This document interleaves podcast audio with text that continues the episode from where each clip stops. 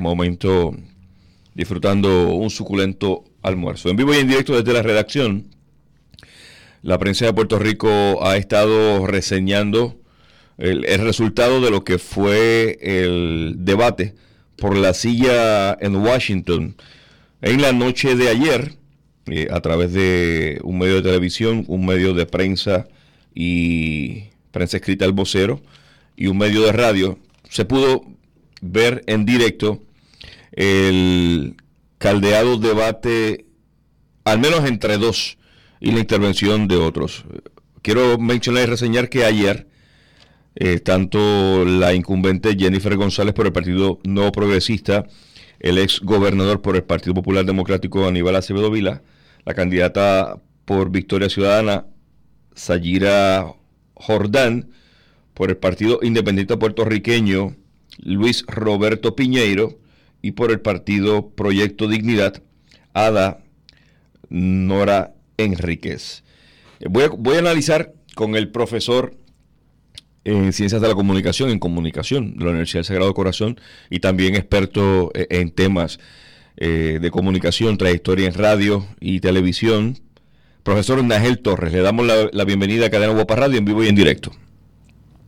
Gracias, Rafa. Eh, me uno a tus palabras. Buen provecho a todos los que están almorzando en este momento y gracias por la oportunidad nuevamente de poder compartir contigo y que podamos disertar un poco sobre la forma de comunicación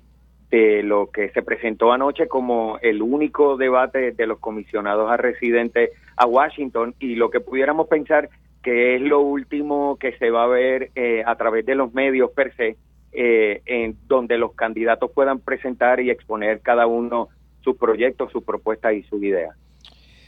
El moderador periodista Rafael Lenin López eh, tuvo en su momento que eh, llamar a la atención y reclamar la razón por la cual estaba allí como moderador del debate, el careo entre los dos candidatos de partidos principales, lo que se desató allí. Algunos analistas que eh, después del debate expresaron su opinión, plantean que fue el mejor espectáculo televisivo que se pudo haber dado dentro de este proceso de debates, incluso señalaron que ha sido el mejor. Eh, quiero su análisis desde la óptica eh, de comunicación. ¿Se logró el objetivo? que el resultado final de lo que se vivió anoche? Mira, fíjate que la palabra que, que utilizan, fíjate la palabra que utilizan y la que tú estableces, utilizas para establecer cómo lo vieron eh, las personas que han opinado acerca de él como un espectáculo.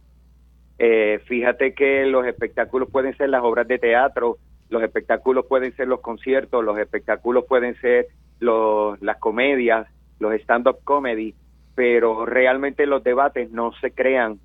eh, para que se conviertan en un espectáculo sino para lo que habíamos establecido desde nuestra primera comunicación, una oportunidad donde cada uno de los participantes puedan presentar sus propuestas y sus ideas para que así eh, cada uno de los televidentes o los radioescuchas eh, puedan determinar eh, a base de lo que escucharon cuál va a ser su decisión el próximo día 3 de noviembre cuando vayan a votar. Así que si la forma en que se visualiza y se denomina el resultado final como un espectáculo, lo que demuestra entonces más que se convirtió en un acto de entretenimiento que en un acto de información per se para que el electorado pudiera tener la oportunidad y la opción de escuchar ideas, eh, propuestas y oportunidades para lo que es el resultado o lo que va a ser el resultado de las elecciones y lo que va a ser la gobernanza de Puerto Rico durante los próximos cuatro años.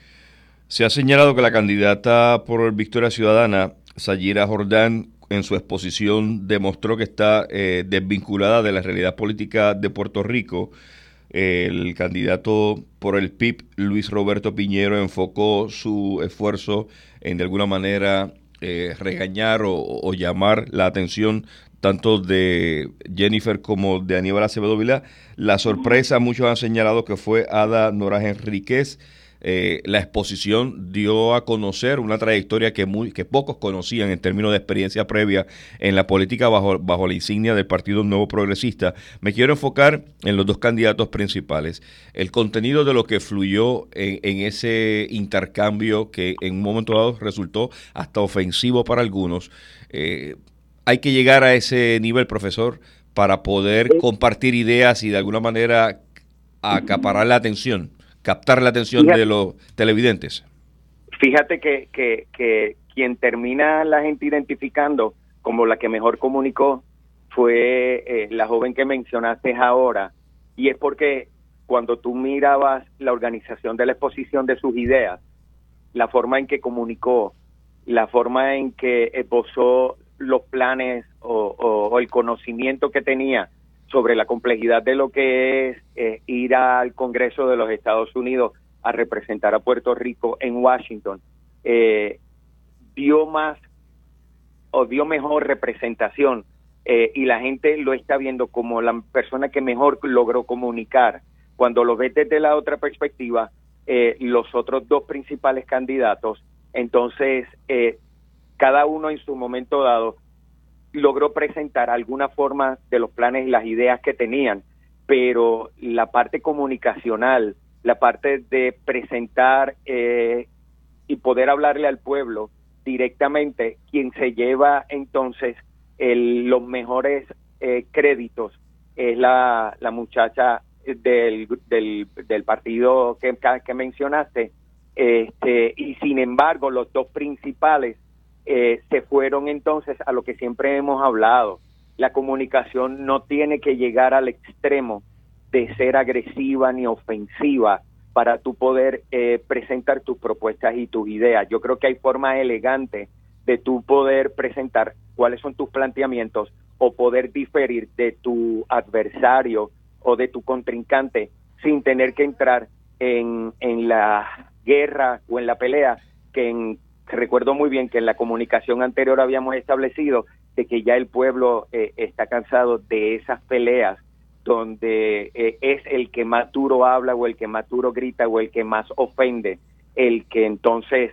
se visualiza como que el que mejor se llevó los créditos. Y sin embargo, como pensionaste, fue todo lo contrario. Desde el momento que se estuvo confeccionando este debate, ya se estaba vaticinando que este encuentro y de esta manera de combatir entre ellos se iba a manifestar, lo que no se tenía con precisión era en qué momento se iba a manifestar. La candidata incumbente Jennifer González aprovechó desde el primer momento que tuvo la oportunidad para entonces, más allá de enfocar, como bien menciona usted, eh, el, nuevo plan de, de, la continuidad de lo que ella plantea ha sido su agenda de trabajo, que muchos cuestionaron el hecho de que se adjudique eh, gestiones que previamente ya habían estado, pues se fueron a lo personal. Eh, resultado en, términos de a, cinco días del 3 de noviembre, resultados en aquellos votantes que probablemente estaban indecisos eh, por quién pudieran determinar su preferencia. Una vez evaluamos los cinco candidatos, ¿quién pudo haber entonces eh, llevado esa encomienda de convertirse en la opción para los indecisos? Mira, lo que hay que ver detrás de todo esto eh, es básicamente quién pudo presentar de forma mucho más clara cada una de las ideas y cada uno de los planes de lo que eh, pretende hacer si resulta electo y llega entonces a Washington. Cuando lo vemos en balance, recuerda que siempre habíamos establecido que el tiempo es limitado para cada uno de los candidatos o cada uno de los participantes poder presentar de forma clara, desbozada, completa eh, sus ideas y sus planes. Así que si tú lo sacas en cuestión de balance y, también estableciste que el moderador tuvo que en algún momento llamar al orden, fíjate que, que cada uno de esos momentos se pierde el tiempo eh, que se podía presentar ideas, presentar propuestas, eh, yo vuelvo y establezco lo que habíamos establecido siempre en comunicaciones anteriores. Eh, se ha perdido un poco el concepto de la oportunidad que se debe aprovechar en lo que son los debates desde la perspectiva comunicacional para poder llevar a aquella persona del pueblo, aquel televidente, aquella persona que se detuvo un rato a querer escuchar ideas propuestas eh, de lo que va a estar ocurriendo y cuando tú analizas y es lo que fíjate que, que pasó en, en debates anteriores todo el mundo se va a la esencia de la pelea cuando el debate no está hecho para yo pelear contra ti o tú pelear contra mí sino para yo poder presentar mis mejores cualidades y mis mejores capacidades para poder ostentar y ocupar esa posición. Y entonces ahí es donde eh, podemos quizás tomar eh, la conclusión de que nuevamente se presenta una oportunidad a través de televisión, se presenta una oportunidad donde los candidatos se pueden sentar a presentarle al pueblo sus ideas, su, su trasfondo, su pedigrí, eh, para poder convencerlo de que son las mejores opciones para poder ocupar esa posición y se desperdicia las mejores oportunidades entrando entonces en lo que ya se, se conoce y se ha convertido en una costumbre de los debates, convertirlo en un ring de boxeo donde al final siempre se pregunta quién ganó y quién perdió. a la hora de la verdad es a quién pude haber convencido del pueblo con las ideas que yo presenté y no quién ganó y quién perdió. Eh, finalmente, eh, Rafael Lenín eh, como moderador de este debate, eh, tratando de alguna manera proveerle una respuesta a la candidata por Victoria Ciudadana, Sayira Jordan, que estaba ella reclamando eh, el orden, un llamado al orden, incluso interrumpió y, y, se salió de su podio para de alguna manera tratar de tomar su turno, que consideraba estaba siendo usurpado por el tiempo que invertían tanto Jennifer como Aníbal. Planteó el periodista Rafael Lenin que, que tuviese paciencia, calma, que eso es normal en los debates. Y hizo referencia a los debates mundiales, que son, son oportunidades para exponer plataformas, propuestas, ideas, pero también la oportunidad de exponer el carácter que puede tener el contrincante en este caso. Eh, lo que se alega que Jennifer González entonces aprovechó muy bien para recordarle al pueblo de Puerto Rico lo que en el 2009 fue noticia no solo en Puerto Rico, Estados Unidos y en el mundo, el hecho de que haya sido eh, señalado el ex gobernador Acevedo Vila eh, dentro de lo que ella llamó eh, una corrupción familiar que involucró a, todos los familiares y ahí entonces no se quedó en silencio el, el ex gobernador Aníbal Acevedo Vila. Finalmente, ¿qué nota le da a la ejecución de lo que allí aconteció anoche? Mira, como profesor universitario que es, en términos, en términos de, en términos de, comunicación.